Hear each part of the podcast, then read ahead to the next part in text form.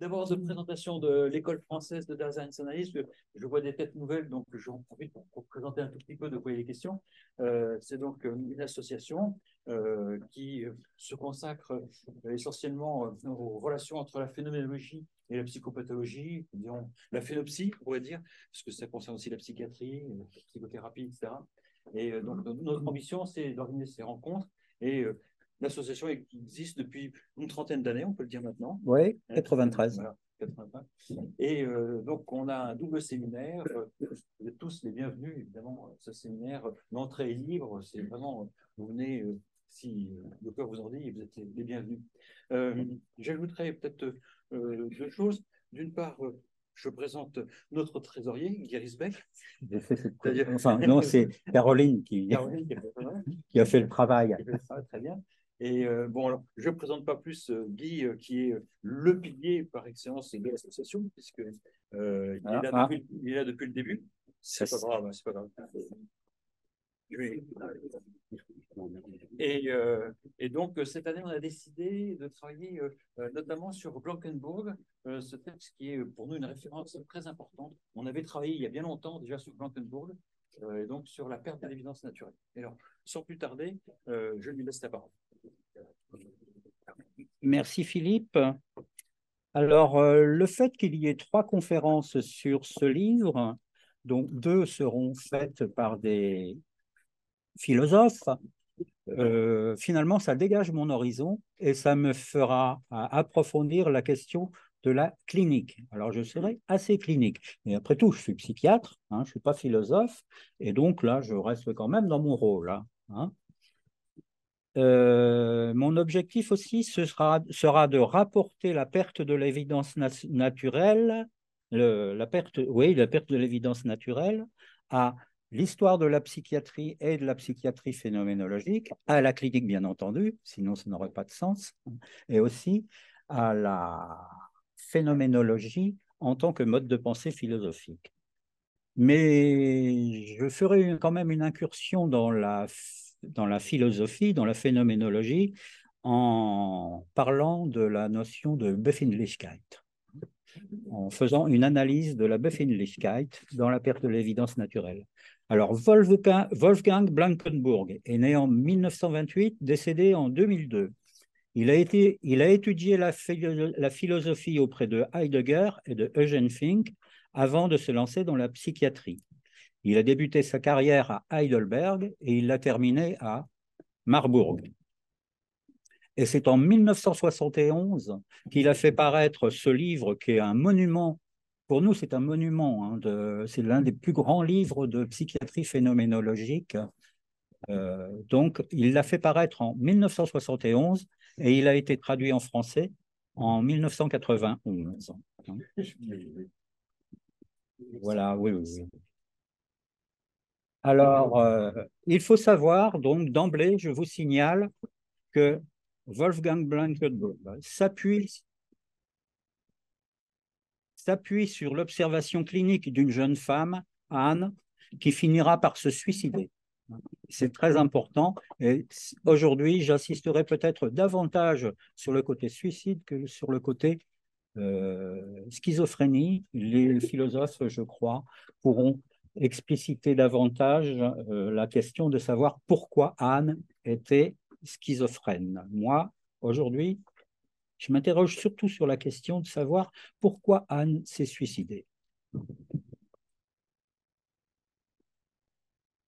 C'est un livre, La perte de l'évidence naturelle, qui n'est pas facile à lire, hein, vraiment difficile. Et les, les difficultés commencent avec le titre lui-même. Tout d'abord, Blankenburg nous signale, dans le cours de son ouvrage, que le terme perte, en allemand Verlust, n'est pas vraiment approprié dans la mesure où l'on ne peut pas perdre ce que l'on n'a pas tout à fait acquis. Il ne s'agit pas d'une privation, mais d'un éclatement, dit-il, je cite, éclatement de la dialectique entre évidence et non-évidence au profit de cette dernière. Quant au second terme, évidence, qui est la traduction de Selbstverständlichkeit, dont la racine est le verbe verstehen, comprendre, et moins contradictoire certes, mais beaucoup plus riche. L'évidence naturelle, natürliche Selbstverständlichkeit, notons-le, c'est une expression qui est utilisée par la patiente elle-même, dont le parcours tragique est relaté dans cet ouvrage. Mais il y a également une légitimité phénoménologique à l'emploi de ce terme, parce que Shirazi, Wilhelm Shirazi l'utilise à la place ou en, en, tant qu'équivalent de l'autre mot euh, évidence en allemand qui est evidence. Pour lui, ces deux termes sont synonymes.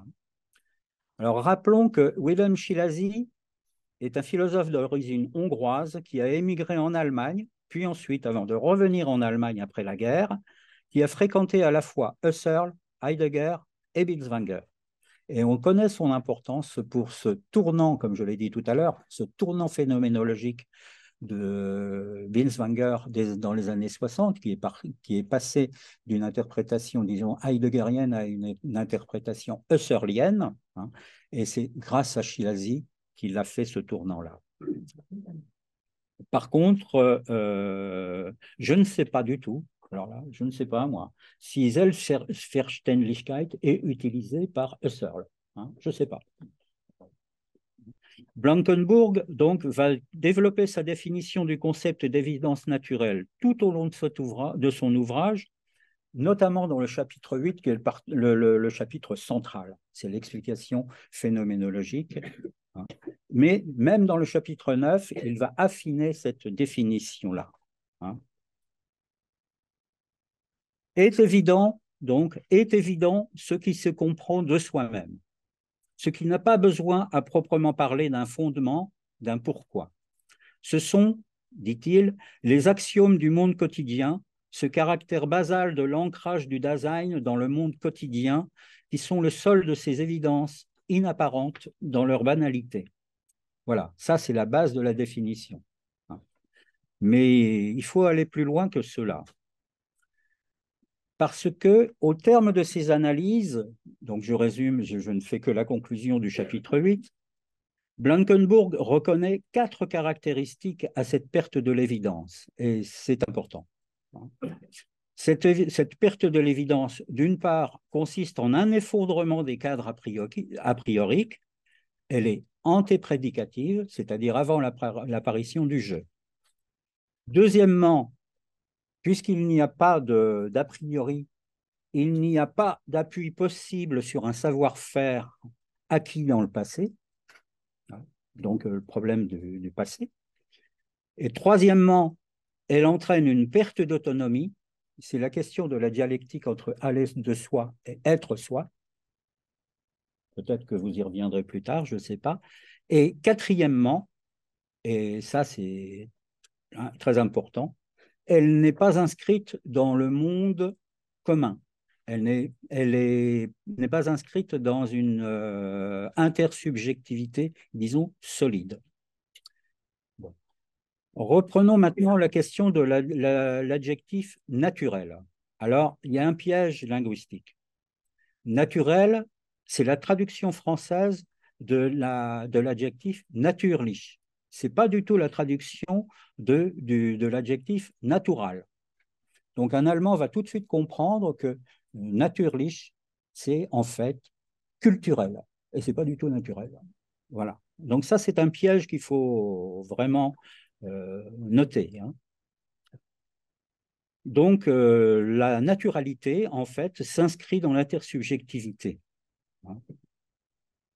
Alors, a priori, euh, naturel fait redondance avec la dernière partie de la définition, donc qui, de la, dernière des catégorisations de la perte de l'évidence. Mais en fait, Blankenburg introduit une différence fondamentale quand même. Hein. C'est que la naturalité, si elle s'origine du monde commun, l'évidence, elle, s'origine de soi-même en tant qu'être propre, en tant que corps propre. Hein. Ce que le, japonais euh, Bin par la suite va transformer dans son langage japonais entre Onotsukara et Mizukara. Mizukara, c'est ce qui s'origine de soi-même, et Onozukara, c'est ce qui s'origine du monde commun. Donc, la naturalité de l'évidence a affaire avant tout au monde commun, au monde commun. Et l'évidence en tant que telle a affaire au monde propre, disons. Alors, euh, il y a une histoire à, cette différence, à cette bipolarité. Alors, l'histoire, c'est encore une fois, c'est Binswanger et Shirazi, parce qu'on trouve cette différence entre monde propre et monde commun, si, je résume comme ça, hein, chez Shirazi et chez Binswanger. Donc,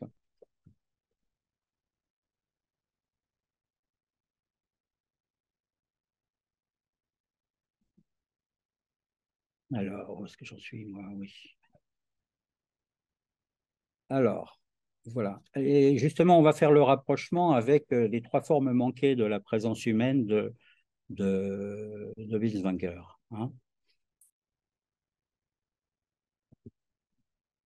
La, perte de l'évidence naturelle, surtout si on veut bien comprendre le, le chapitre 9, donc euh, on doit la rapporter à la notion de de,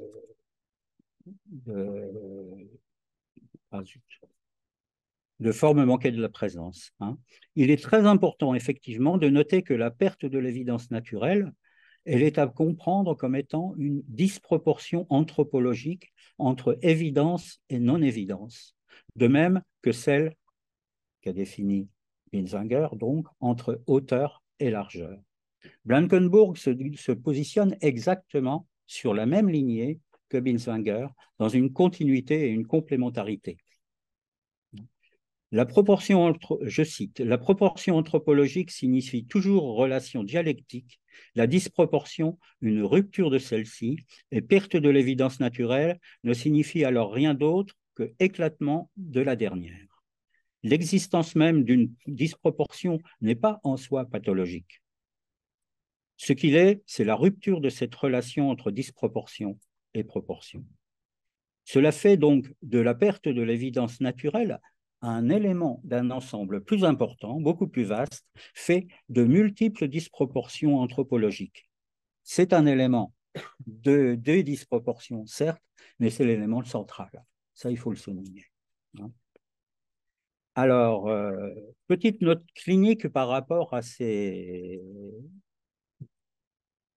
à cette distorsion, justement. Euh, Binswanger euh, cite le cas d'un instituteur qu'il reprend, c'est une, une observation qu'il reprend à Minkowski, hein. euh, un instituteur qui est dans la distorsion, c'est-à-dire qu'il s'interdisait de lire pour ne pas être influencé, tout entier porté par son souci d'être dans une totale ben, émergence de soi-même. Ce que Winswanger a appelé une transcendance subjective. Alors, je ne sais pas si c'est correct comme tel, d'ailleurs. Hein. Mais j'ai vu, moi, un patient tout à fait à l'opposé, qui ratait tous ses examens et toutes ses formations parce que, incapable de penser lui-même, il devait s'appuyer nécessairement sur des auteurs et il ne pouvait pas le faire dans le contexte d'examen. C'est-à-dire, il pouvait avoir des bonnes notes dans un devoir à la maison et en, en, examen, eh bien, il avait de très mauvaises notes. Donc, lui, c'est l'inverse. Il était, dans une, il était nécessairement dans une transcendance objective, comme le dit euh, donc euh, Binswanger et Shirazi, hein, à l'image du maniéré, hein, d'ailleurs, qui cherche à se, à se fondre dans l'anonymat donc, vous voyez que bien que radicalement opposés, aux deux extrémités de la même chaîne, les deux patients font partie du même groupe de schizophrènes. Et c'est ça toute la difficulté de la schizophrénie, hein. c'est qu'on a affaire à des, à des personnes radicalement différentes. Alors, pour prolonger cette définition, j'y ajouterai volontiers une notion postérieure à cet écrit de Blankenburg, c'est la notion d'action de base. Elle nous permettra de mieux articuler avec la clinique d'ailleurs. C'est par l'intermédiaire de Paul Ricoeur dans son ouvrage Soi-même comme un autre, paru en 90, que nous avons accès à cette définition des actions de base qu'il emprunte au philosophe américain Danto, que je ne connais pas moi personnellement. Je cite sont des, sont des actions de base, celles de nos actions qui relèvent du répertoire de, de ce que chacun sait comment faire, sans recourir à une action médiate d'ordre instrumental ou stratégique qu'il aurait fallu apprendre au préalable. En ce sens, le concept d'action de base désigne un fait primitif. On comprend pourquoi il en est ainsi. Le concept primitif d'action de base tient, dans l'ordre pratique, la place qu'occupe l'évidence dans l'ordre cognitif. Voilà. Et ça, ça me paraît important en clinique notamment. Hein. Et passons justement à la clinique. Alors, je vois, je me suis rendu compte que au cours de notre, nos, séminaires, on n'a jamais défini la, la, schizophrénie et on n'a jamais donné de classification de la schizophrénie. Alors, surtout parce que là, il y a beaucoup de nouveaux. Bon. Petit aperçu de la classification de la schizophrénie, quand même, très court, hein. très très court. Ça vient de Eugène Bleuler, 1911 qui va distinguer cinq formes cliniques. La première, c'est la schizophrénie dite paranoïde, c'est la plus fréquente, et elle est caractérisée par des signes dits productifs, des délires, des hallucinations, des troubles du comportement, du cours de la pensée, etc. etc. Donc, c'est une forme productive. Deuxième, euh, cas, c'est la schizophrénie dite hébéphrénique, c'est l'ancienne démence précoce de Créplin sans signe productif, pas de délire, mais avec des signes dits déficitaires, un retrait affectif, une indifférence, un apragmatisme, etc., signant, signant donc une désorganisation de la pensée et un affaiblissement général. Troisième cas, c'est la schizophrénie catatonique, avec des signes psychomoteurs, une rigidité corporelle. Par exemple, c'est le signe classique, c'est le signe de l'oreiller, le, patient est allongé sur son lit avec un oreiller, on enlève l'oreiller, il garde la position, la nuque à 45 degrés. Voilà. Euh, quatrième cas, c'est la schizophrénie hébéphréno-catatonique, c'est un mix des deux. Et le cinquième cas, enfin, c'est la schizophrénie simple, symptomatique, rarement rencontrée en hôpital, mais beaucoup plus souvent en psychiatrie libérale hein, ou en consultation externe, et c'est ce diagnostic que Blankenburg a donné, a attribué à sa patiente Anne. Hein. Donc, elle est, c'est une schizophrénie simple. Alors, cette classification, elle date de Bleuler 1911, et puis elle a été un petit peu réaménagée par les auteurs américains à partir des années 70-80. Hein. Et euh, il distingue deux types de schizophrénie. Le type 1, caractérisé par des signes productifs, positifs, délire et hallucination, et le type 2 avec des signes négatifs, déficitaires, le type 1 répondant mieux au traitement que le type 2, qui est de moins bon pronostic, et Anne est dans le type 2. Voilà. Alors ça fait un peu euh, schizophrénie pour les nuls, d'accord, mais ça vous permet de voir un petit peu, ça, ce qu'est la schizophrénie en gros. Alors, je vais m'intéresser maintenant à trois, trois notions cliniques. Première euh, notion clinique, on va parler des formes réflexives et non réflexives de la schizophrénie, et c'est le chapitre 9, en fait, de Blankenburg. Formes réflexives et non, et non réflexives.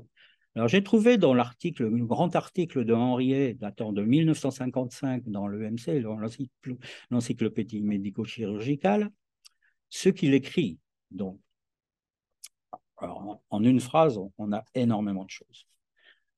Je cite Cette incapacité d'aller au bout, d'agir simplement, d'aller dans une direction, de choisir, on pourrait traduire cette perte de l'évidence naturelle, se traduit par une sorte d'ataxie akinétique si le sujet se résigne à ne pas vouloir, ne pas vouloir choisir, par exemple, et par la perplexité s'il souffre de ne pas pouvoir se décider.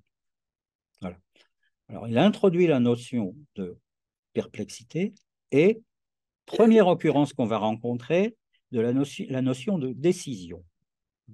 Alors, euh, bizarrement, ça peut paraître bizarre, ataxie akinétique, mais ça renvoie en fait à la forme hébéphéno-catatonique. Donc, la forme hébéphéno-catatonique qui serait non réflexive et d'autres formes comme la schizophrénie simple, par exemple, qui seraient réflexives, le sujet, donc, euh, euh, ayant du mal à percevant très bien son incapacité à pouvoir choisir.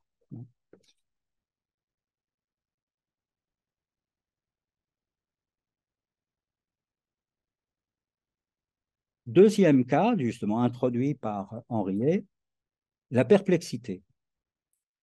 En allemand, c'est Ratlosigkeit. Cette perplexité, donc, elle est très, très souvent utilisée par les techniciens, par les, cliniciens. C'est un élément majeur chez Anne. Anne se pose sans arrêt, elle est sans arrêt dans cette perplexité, ça revient très souvent. Alors perplexe, ça vient de perplexus, enchevêtré et perplexe celui dont les pensées s'enchevêtrent et s'embarrassent. En soi, c'est insuffisant pour justifier le suicide. Il faut que cette, perspective, que cette perplexité s'accompagne d'une grande souffrance, d'un vécu d'impuissance et de désespoir profond. impuissance et désespoir sont deux mots qui me sont venus et que j'ai écrits. Et j'ai trouvé d'une chose intéressante chez Tellenbach dans son livre La mélancolie concernant le désespoir. Alors, après avoir noté la proximité étymologique, en allemand bien sûr, parce qu'en français ça ne fonctionne pas du tout, donc proximité étymologique entre doute, qui est le Zweifel, et désespoir, Verzweiflung, qui sont deux vocables dans lesquels on trouve le chiffre 2, il précise, je cite, Nous appelons désespoir le fait de rester enfermé dans le doute. Le désespoir n'est pas l'absence d'espoir. L'espoir, c'est Hoffnung en allemand. Le désespoir n'est pas quelque chose de définitif, n'est pas le fait d'avoir atteint une limite, mais un va-et-vient, une alternance, de sorte qu'on ne peut parvenir à une décision définitive. Cet, aspect double peut disparaître avec une décision, car l'essence de la décision est de sortir du désespoir. C'est la deuxième occurrence et la principale du mot décision. Donc, perplexité et désespoir sont très proches et tout laisse à penser que Anne est plus désespérée d'ailleurs que perplexe, n'étant pas en mesure de prendre une décision, de choisir l'une ou l'autre alternative ce qui ne signifie pas qu'elle soit mélancolique d'ailleurs. Hein. À l'inverse, on peut comprendre les formes manquées de la présence, la Verschrobenheit en particulier, la distorsion, comme signant la capacité de ce type de schizophrène à pouvoir sortir du désespoir par une prise de décision, fût-elle radicale, ce qui entraîne une rigidification existentielle. Donc, quand l'une est dans la perte de l'évidence naturelle, L'autre est dans une est, dans une évidence tordue, on pourrait dire.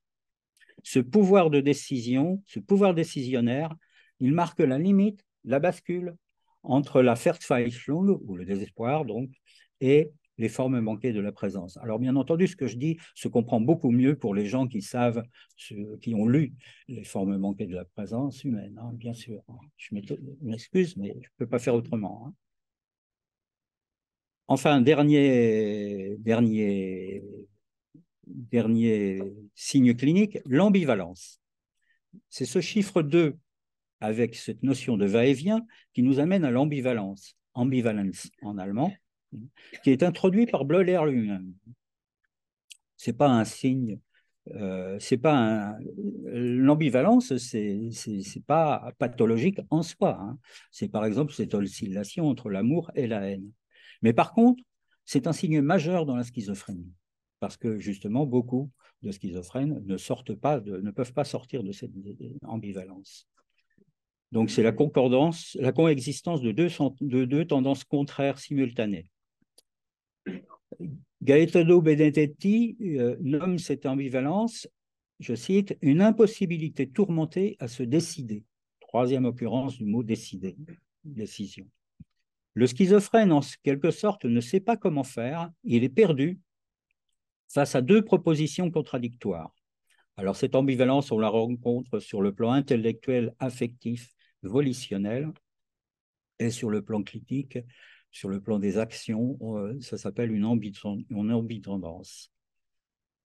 Donc, on est en droit de penser quand même que ce symptôme pourrait résulter de cette perte de la, relation dialectique entre évidence et non-évidence.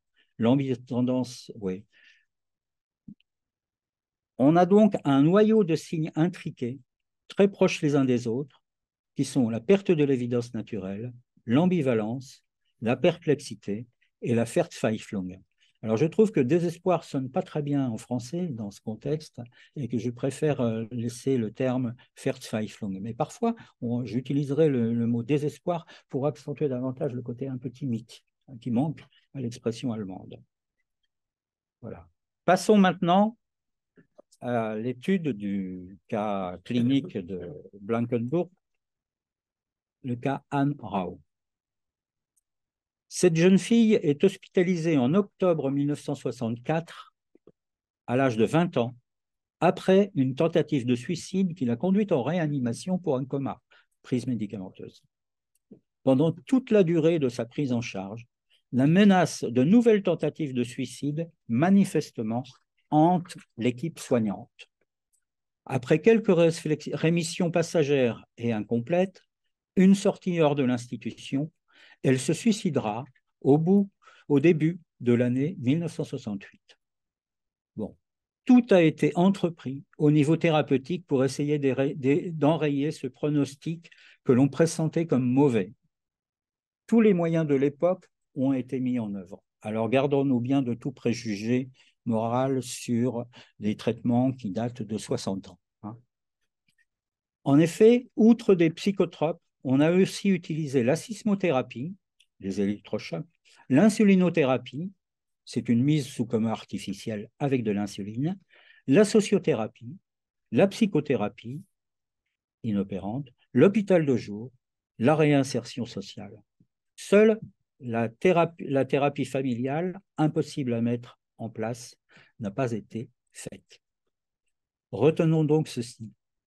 L'équipe s'est battue pour lutter contre une échéance qu'elle redoutait. Il se trouve que, hasard du calendrier, cette année, nous évoquerons le suicide de deux célèbres patientes, toutes deux classées schizophrénie simple. La seconde, la première c'est Anne, bien sûr, la seconde c'est Helen West, et vous verrez que ce n'est pas du tout la même histoire. Hein. voilà. Alors, comme toujours dans ces psychoses schizophréniques, la biographie ne nous apporte pas beaucoup d'éléments. Hein. Il n'y a pas beaucoup de genèse événementielle. Hein. L'histoire est plutôt banale. C'est la seconde d'une fratrie de trois. Elle fait des études en demi-teinte. Son parcours professionnel, par contre, court, certes, mais est déjà très chaotique. On ne lui connaît pas d'aventure euh, marquante, il n'y a pas de traumatisme majeur. Les parents sont en cours de divorce, la maison tante est ancienne, le père est violent et disqualifiant à son, égard, elle subit passivement ces violences. La mère est difficile à comprendre, mais nous précise Blankenburg, on ne peut pas me parler non plus d'un couple parental profondément, très profondément dysfonctionnel. On note quelques incohérences dans l'anamnèse concernant le caractère, tantôt décrite comme une enfance sage, tantôt méchante et difficile. Le tableau clinique est marqué par une triade comprenant des troubles de la pensée, une rupture de l'efficience et une perte de l'évidence naturelle. En fait, le fait le plus important, à mon avis, c'est précisément ce parcours professionnel chaotique. Elle a travaillé dans une usine chimique pendant quelques semaines, puis comme stagiaire dans un hôpital, mais à chaque fois, elle a dû arrêter, disant que humainement, elle n'y arrivait pas. Elle a fait sa tentative de suicide en 1964, ayant motivé donc son admission en hôpital, la veille d'intégrer un nouvel emploi qui pourtant semblait lui plaire. Et En 1968, quand elle s'est suicidée, elle s'est suicidée juste avant d'intégrer un autre emploi. C'est hautement significatif.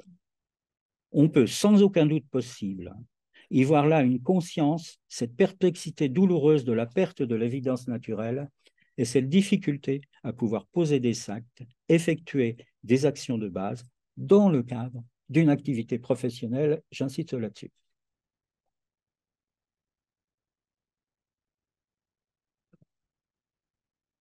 parce que l'échec de la naturalité de l'évidence est majoré par la situation professionnelle qui est une situation nécessairement sociale. Donc, confrontant la personne à cette intersubjectivité défaillante, constitutive de cette perte de l'évidence naturelle, comme nous l'avons vu, quatrième caractéristique. C'est ce qui pose le problème de la réinsertion sociale. Faut-il à tout prix vouloir réinsérer des malades dans le monde du travail ou ne vaut-il pas mieux les mettre en invalidité professionnelle?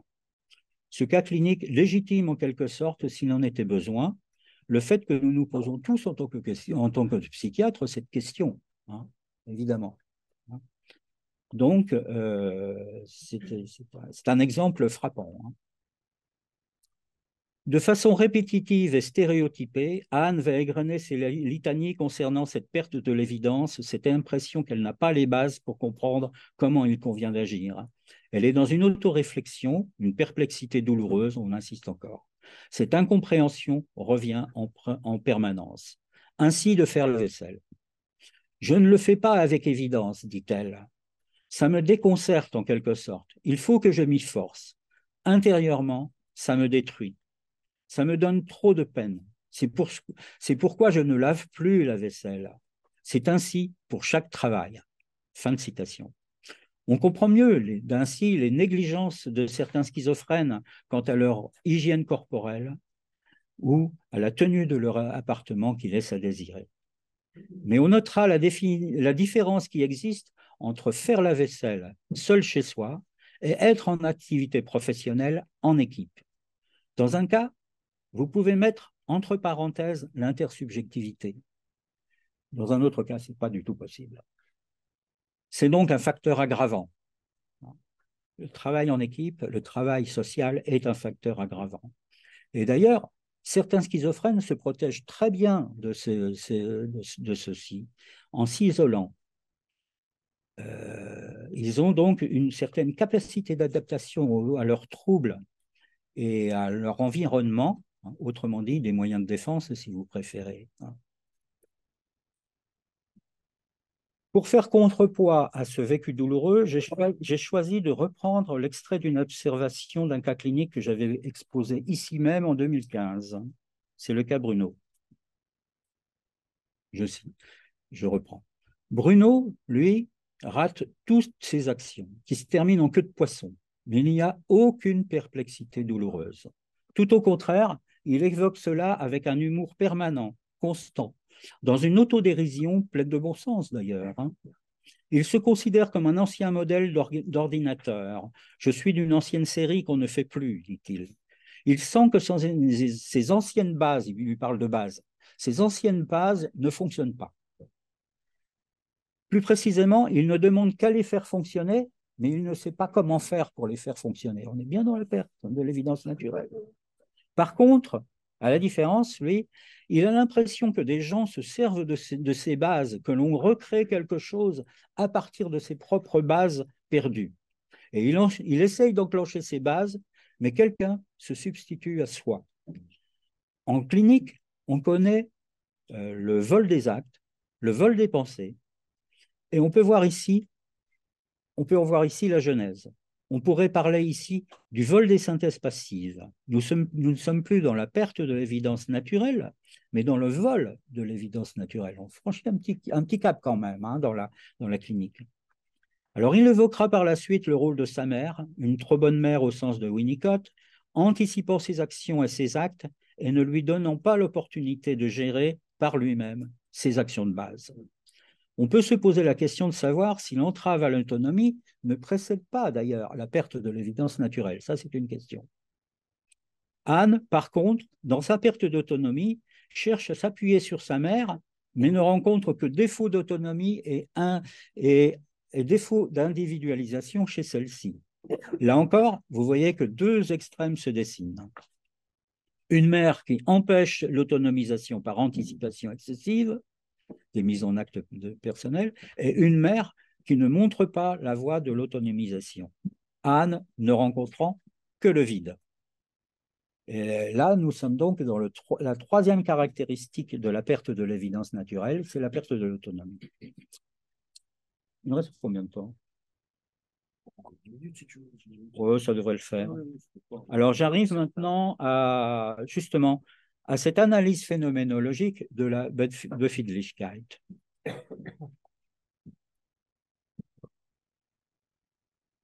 Alors, j'ai choisi de prendre la traduction de Befindlichkeit de, de Valence, euh, qui est euh, le, sentiment, le, sentiment de situation, plutôt que la traduction de François Vézin, qui est la disposibilité. Parce que rapporté à la clinique, sentiment de situation, ça va bien fonctionner avec justement les situations.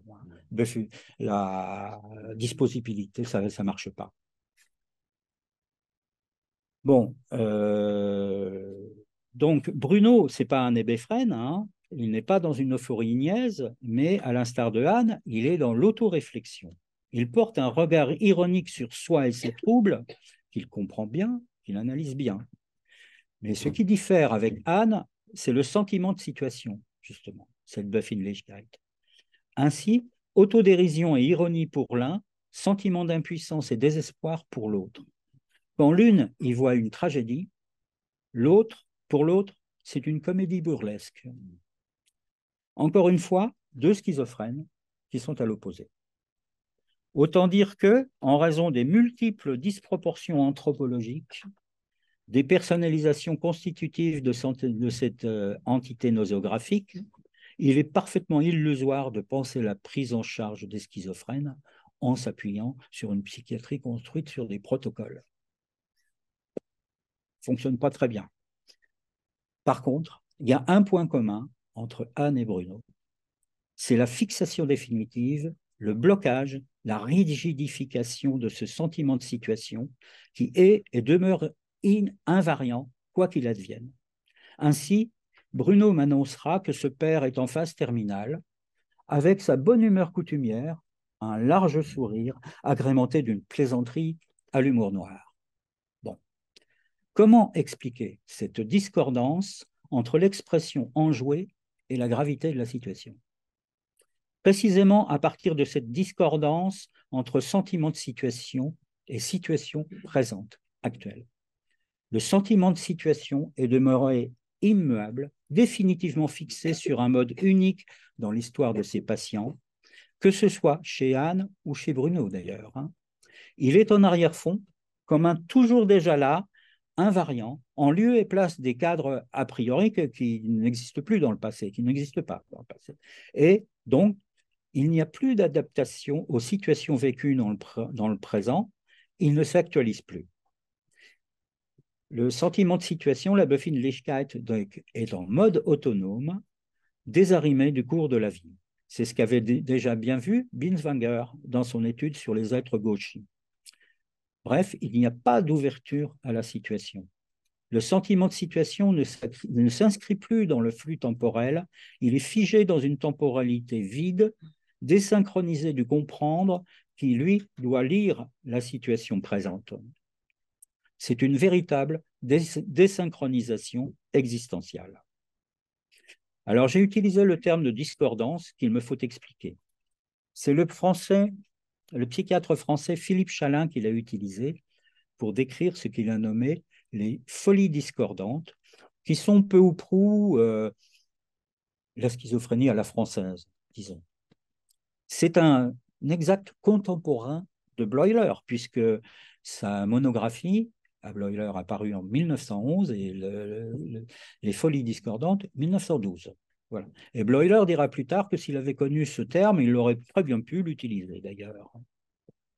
Le terme, euh, Je préfère utiliser le terme discordance que le terme de Spaltung, qui est trop fort et qui n'est pas d'ailleurs un strict équivalent du mot discordance, hein, entendons-nous bien.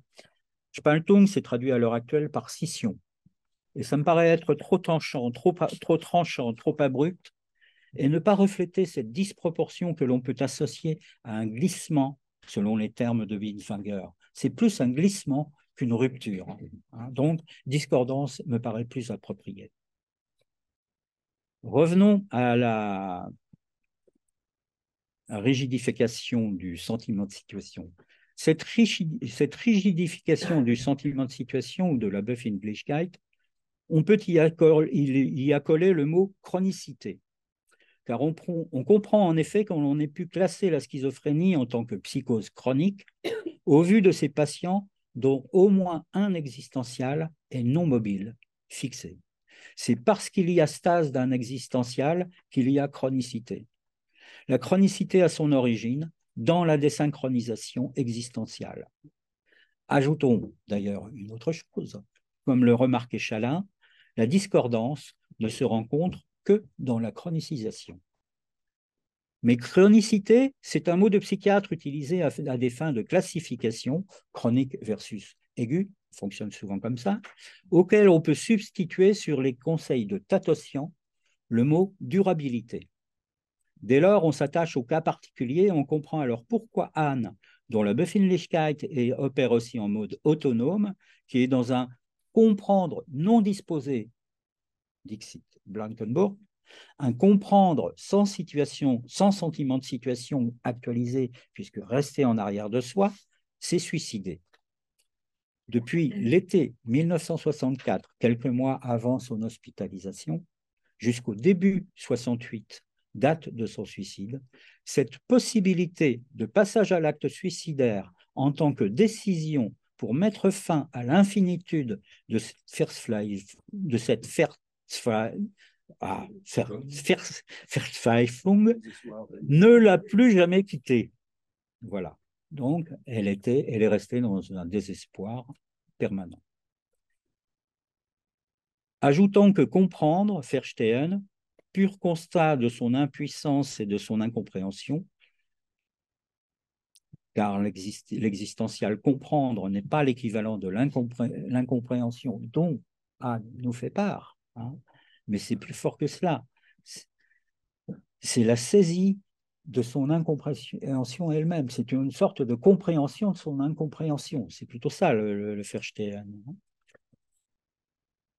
Donc, euh, ce Verstehen n'ouvre pas sur l'avenir. Alors, j'en termine. Hein. Pourquoi Anne s'est-elle suicidée? En fait, euh, on en parle assez peu du suicide de Anne. On parle beaucoup de sa, schizophrénie, bien sûr, on explique sa schizophrénie, mais jusqu'alors, euh, on n'explique pas beaucoup pourquoi elle s'est suicidée. C'est quand même une chose importante. Hein. Blankenburg en, donne une explication phénoménologique lorsqu'il développe la notion de temporalité.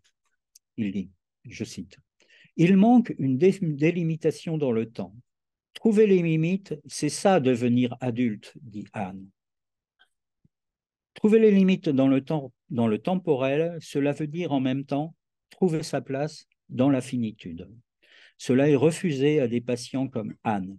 Leurs impulsions suicidaires peuvent être conduites non seulement à partir d'un excès de souffrance, mais aussi comme une volonté violente d'imposer la finitude du design. La référence et elle saute aux yeux. C'est Heidegger. Hein. C'est pas, pas Husserl. Effectivement, on aurait du mal à expliquer le suicide de Anne euh, en s'appuyant sur euh, Husserl. Hein. Je crois toujours. Il nous semble évident, oui, oui, oui d'accord. notre analyse du passage à l'acte suicidaire en tant que décision pour mettre fin à la, à la va dans ce sens-là. Hein. C'est exactement la même chose. J'ai dit la même chose finalement. Parce que s'il y, a une relation, s'il y a une leçon pratique essentielle à retenir de cette perte de l'évidence naturelle pour tout thérapeute, elle concerne la prévention du suicide. C'est bien vers cette question qu'il faut diriger notre regard, tant Blankenburg nous offre par ailleurs de précieuses indications pour cette prévention chez les schizophrènes déficitaires.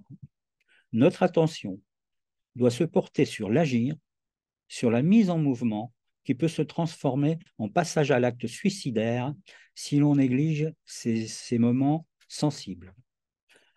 Ou bien, à contrario, cette mise en mouvement peut se, se révéler thérapeutique si on sait mobiliser ces patients en vue de leur autonomisation qui s'origine dans un cadre intersubjectif. D'ailleurs, Blankenburg ne s'y trompera pas dans un article ultérieur. Hein. il y fera référence.